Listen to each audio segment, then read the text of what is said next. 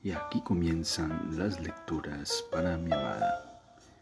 Bienvenida a este espacio donde haremos una lectura de la escritora brasileña Clarice Lispector. Bienvenida.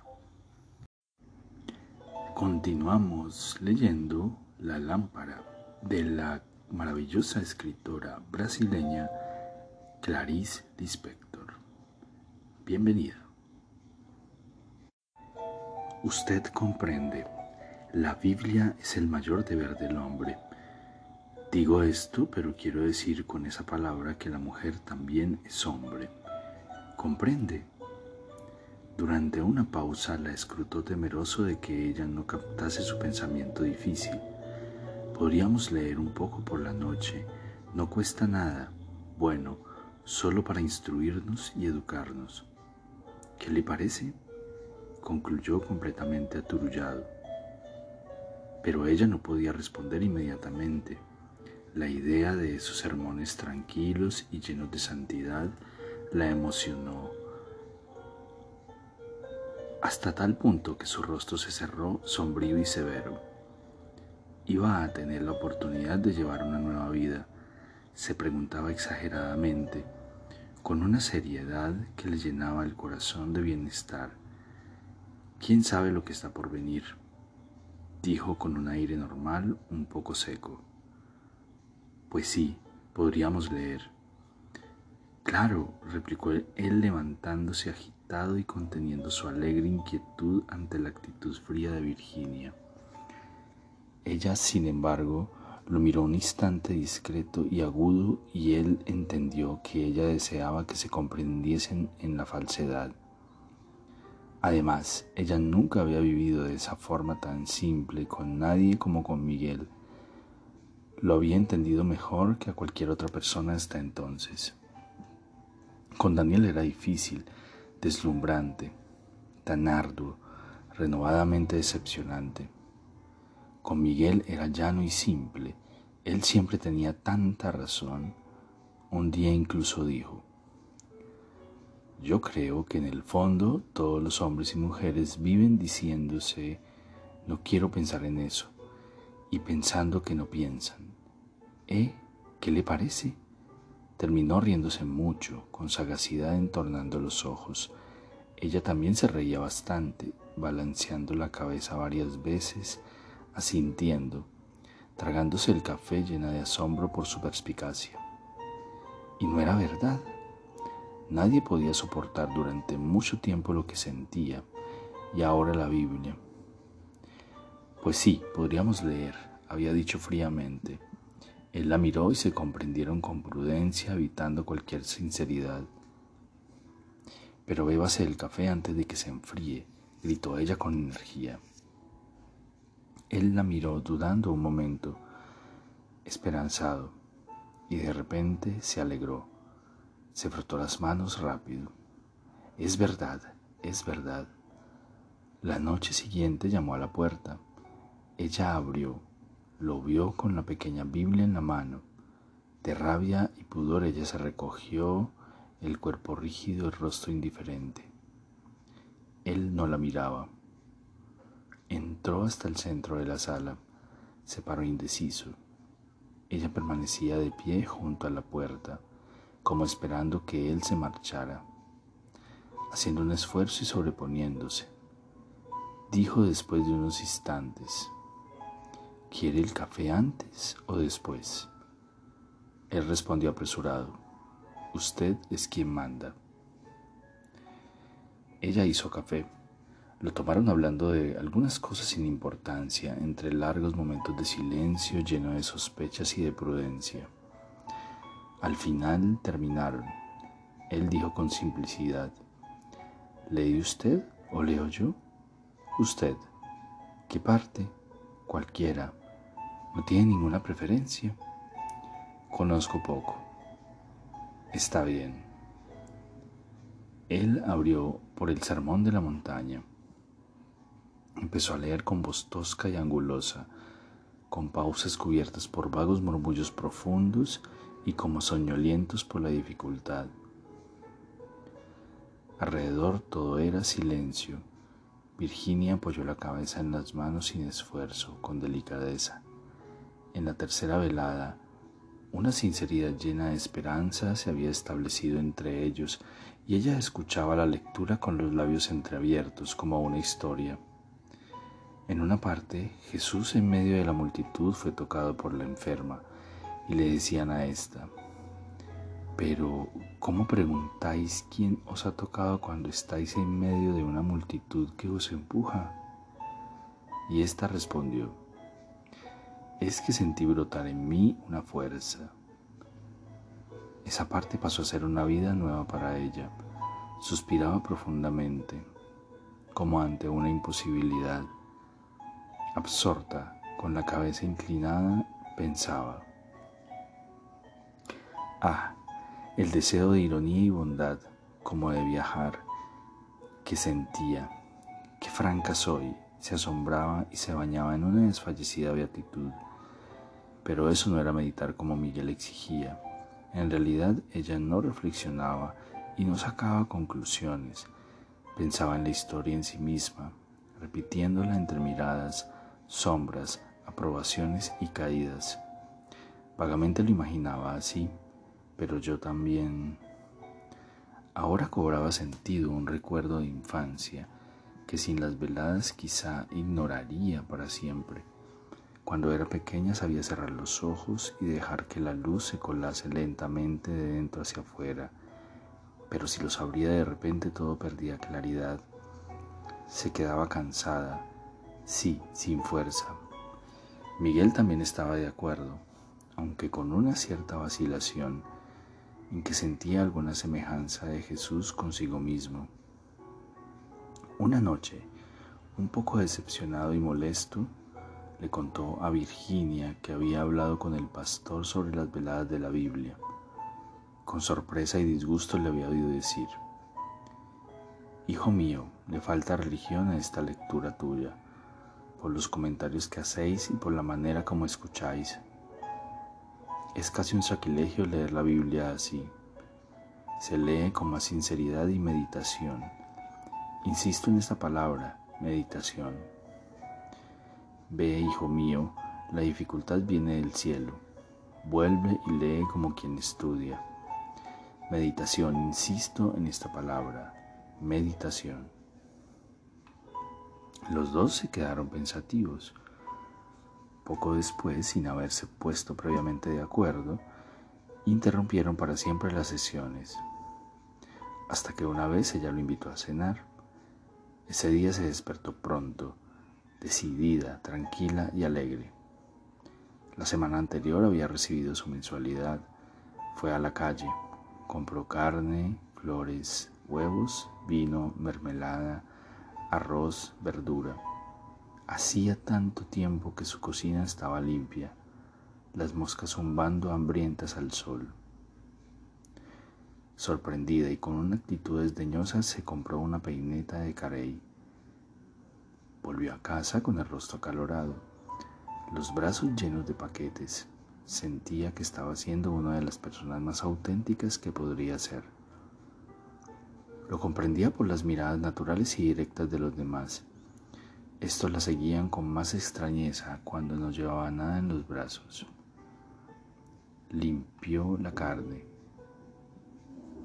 Avergonzada, interrumpió con una brutalidad de camarada el ligero canturreo, el rostro ruborizado. La saló, cocinó arroz con tomate, suspirando. Se sentía bien, fervorosamente bien como si lo más profundo de las cosas se esparciese con nobleza. Hizo pastelitos de zanahoria y huevos, enrollando la pasta con dedos íntimos de mujer. Con el ceño fruncido le gustaría ser pequeña y ayudarse, llena de envidia de poder volver en la cocina. Preparó un poste tembloroso de crema y mermelada.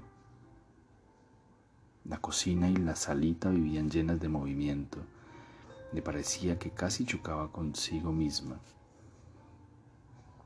A las dos de la tarde se sintió hambrienta y débil. No le gustaba ir a restaurantes. Aún le daba un poco de vergüenza comer frente a los demás. Pero hoy ella era una persona tan ocupada, con tantos compromisos, dueña de una casa que tenía que arreglar, de una cocina donde había mucho que hacer. Era evidente que en esos momentos no podría ser delicada consigo misma, pensó con inquietud. Se fue a una cafetería. Almorzó huevos y café.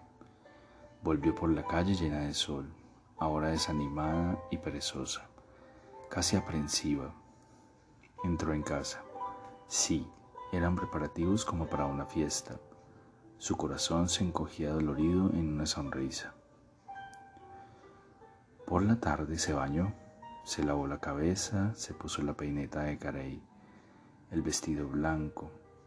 Bajo el corpiño ajustado sentía aquella opresión que le daba al mismo tiempo la seguridad de estar elegante. Salió al viento con el pelo mojado y liso para comprar pan y una bombilla más fuerte y ya no habría quien la pudiese ofrecer. Volvió a casa al anochecer, preparó la mesa, dispuso los cubiertos, cambió la bombilla, cortó la carne en filetes sobre la sartén traída de brejo alto.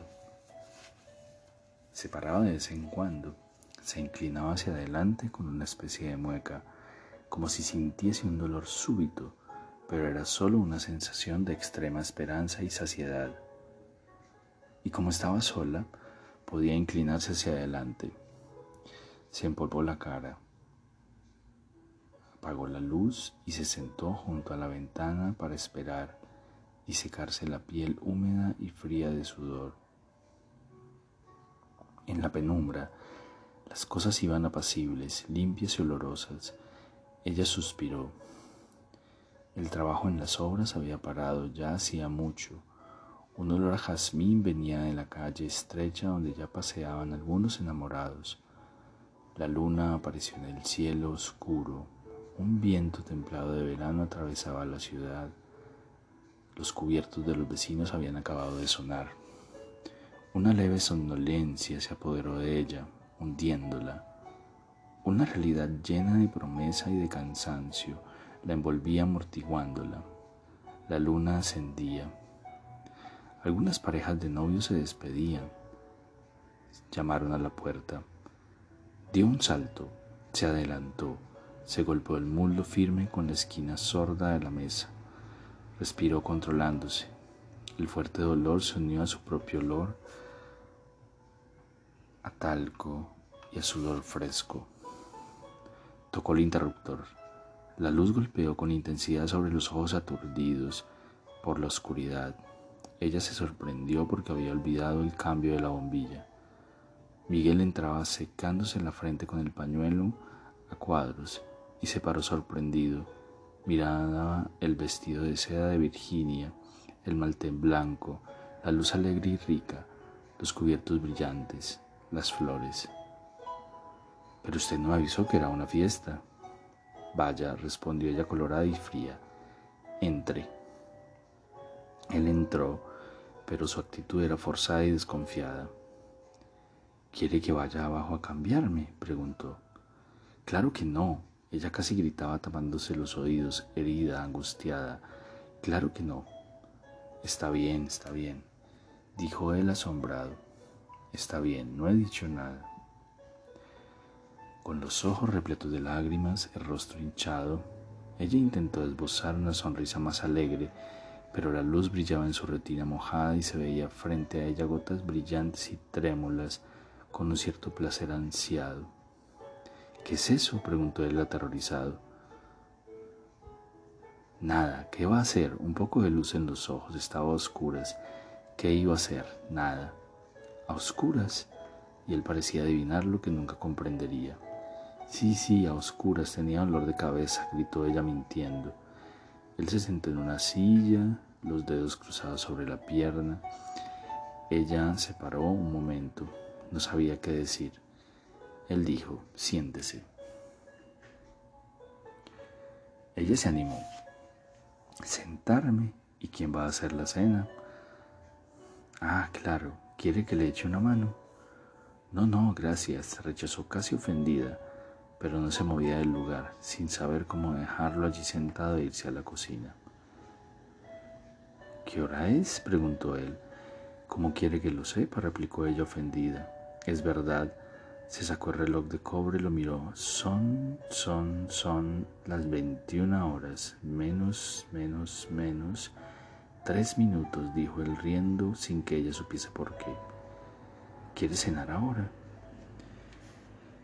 Él pareció repentinamente aterrorizado, se cogió de hombros en un gesto de desesperada ignorancia. No sé, no sé. Usted es quien manda. Se miraron otro momento. Ella fue a la cocina a preparar los filetes. De vez en cuando se quedaba quieta e intentaba escudriñar la salita. No se oía nada. Gotitas delicadas de sudor renacían sobre el labio superior. El cuerpo parecía haber engordado. El malestar del vestido que envejecía en el cuerpo. Un poco inquieta, frío dos huevos, calentó dos pastelitos, el arroz, escuchó la salita, silencio. Llevó la bandeja a la mesa. Se había preparado para decir algo ingenioso, pero lo que iba a decir se le escapó pálidamente al verlo sentado en la misma posición con los dedos entrecruzados sin embargo, mirando los platos humeantes, los labios secos de Miguel se entreabrieron en una débil sonrisa de esperanza y de desánimo. Ella se dio un pequeño impulso y dijo risueña, atenta, a la mesa, a la mesa. Miguel se sentó, se arremangó los pantalones con un suspiro apresurado. Se puso a buscar por todas partes, debajo de la mesa. ¿Qué pasa? preguntó Virginia la servilleta. Ah, se le había olvidado. El rubor le calentó el rostro y el cuello. Él se mostró tímido. No hace falta. Solo lo he preguntado porque... Usted sabe, en estas cenas finas siempre se pone... ¿No? Sí, sí, sí. Ella fue casi corriendo a la cocina, sacó la botella de vino del hielo. La sujetó con sus manos inertes. Se sintió reanimada por el frío. La acercó rápidamente a sus labios calientes, pero él aparecía en la puerta de la cocina y decía con un aire repentinamente masculino, No señora, no puedo aceptar que usted... Ella lo miraba aterrada. Él retrocedió sorprendido, observándola con el vino en la mano. Ah, dijo, pensaba que había ido a buscar una servilleta, porque no la necesito. Cualquier trozo de tela me vale.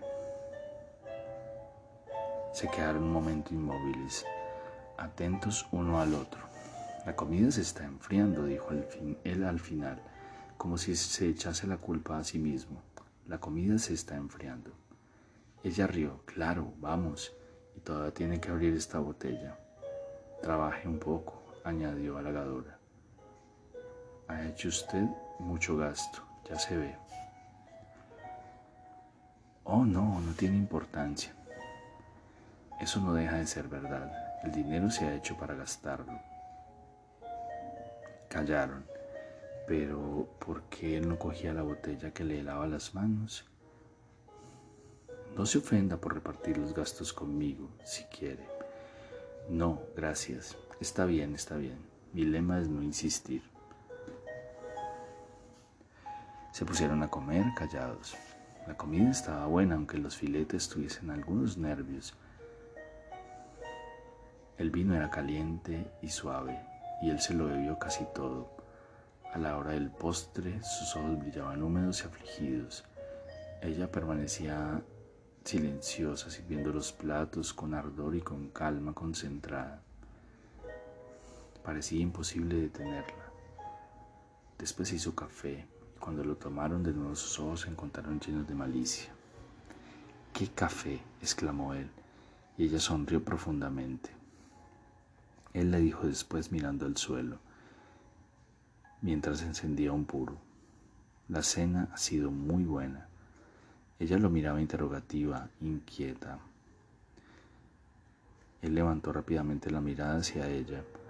La bajó deprisa, pero de repente la miró con desesperación. Es que mi mujer sabe que vengo aquí. Virginia lo miró al principio sin entender Preguntó casi tonta mientras su cabeza se negaba a trabajar y a cambiar de, de rumbo. ¿Por qué? Se lo han dicho. ¿qué diablos puedo hacer yo? Ya andan hablando. Entonces ella ya había comprendido, el rostro pálido de sorpresa. Varios instantes se precipitaban vagos, incontables, y ella sentía un principio de cólera que después de todo le sentaba bien. De alguna manera extraña simbolizaba la cena. Entonces, ¿por qué has venido? le echó en cara finalmente dura y exasperada. Perdón, murmuró él como de un salto, repentinamente cortés y, y con cautela. Perdón, nunca la he tuteado para tener que oír ese tratamiento ahora. Nunca me he tomado esa libertad. El mundo es testigo. Y de repente le vino alguna idea a la cabeza. Abrió la boca con terror y estupefacción. No me vaya a comprender ahora. Yo soy un hombre casado, diablos. Se lo dije desde el principio. Nunca la traté de tú, nunca le toqué la mano. No lo niegue, ¿eh? No lo niegue. Muy blanca, bajo la bombilla que centelleaba ahora con una energía muda y aumentada, ella lo miraba, los labios tranquilos e incoloros. Discúlpeme, continuaba Miguel, asustado y ahora ya un poco avergonzado. La cena ha estado bien, pero eso de que yo venga aquí no quiere decir nada, ¿no le parece? Me ofrecí desde el comienzo a compartir los gastos, ¿verdad? Preguntaba ansioso y de repente lleno de esperanza. Sí. Entonces, entonces gritó algo menos asfixiado. Yo sabía que usted era razonable. Se volvió más delicado hablando con dificultad. Usted comprende. Quien está casado no es libre es esa historia del que se ató una vez.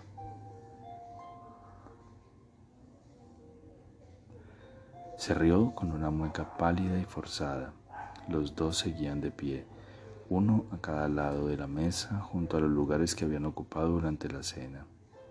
El silencio crecía entre ambos como un globo vacío que peligrosamente se llenase cada vez más de aire y extrañamente no podía ser interrumpido cada palabra esbozada moría lánguida ante su fuerza. Ella recordó con un placer duro las palabrotas que aprendió en la granja. Pero algo como poder o quizá ya es desinterés le impedía pronunciarlas y esperaba un momento atenta, escrutándose imperceptible, pestañeando con rapidez. La sorprendió otra vez la luz tan fuerte su pequeña salita tan enriquecida y muda. Pero, ¿cómo usar esos hechos como manera de vivir? No eran plausibles, parecían faltarles la primera realidad. ¿Con qué relacionarlos, pues? Aquellos eran los principios propios y verdaderos acontecimientos y ella no obtenía de lo que sucedía ninguna explicación, ningún resumen sino la repetición simple de lo que sucedía. Miguel esperaba con los ojos premeditadamente inexpresivos, procurando mantener la fuerza anterior y no perder terreno. Algo extraordinario pasaba lentamente en la sala. Es usted lo más rastrero del mundo, dijo ella alto y simple como si cantase. Pero, ¿qué significa eso? murmuró el hombre sorprendido retrocediendo, intentando poner un gesto ofendido. Ella suspiró profundamente. Por lo tanto, hágame el favor de marcharse para siempre. Ella hablaba tranquilamente y escuchaba con placer y atención cómo sus propias palabras salían largas y rectas. El cansancio de los preparativos de la cena le pesaba en el cuerpo. Pero... pero no la ha ofendido, ¿verdad? murmuró él. Ella lo miró sin fuerza absorta. Sí, sí. La he ofendido, gritaba extremadamente perturbado. Ah, no, no me ha ofendido. Es que estoy cansada. Adiós, adiós. Quería explicarle que yo no... No, adiós, adiós, replicó ella. Sorprendido y ya enfadado se iba yendo mientras miraba a Virginia con los ojos martirizados y humildes. ¿Qué es esto? gritó ella de repente cuando él ya estaba en la puerta, presa de una ligera fiebre. No tiene por qué irse enfadado conmigo. Pero, ¿cómo no voy a irme enfadado? gritaba él apresurado con los ojos húmedos parpadeando. Es verdad. Y después de un silencio vacío y pensativo ella concluyó. Adiós, adiós. Y casi lo empujó por la escalera cerrando la puerta.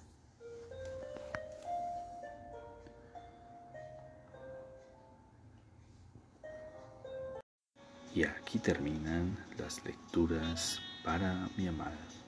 Espero este capítulo haya sido de tu agrado. Te amo, te amo con todo mi ser, todo mi corazón.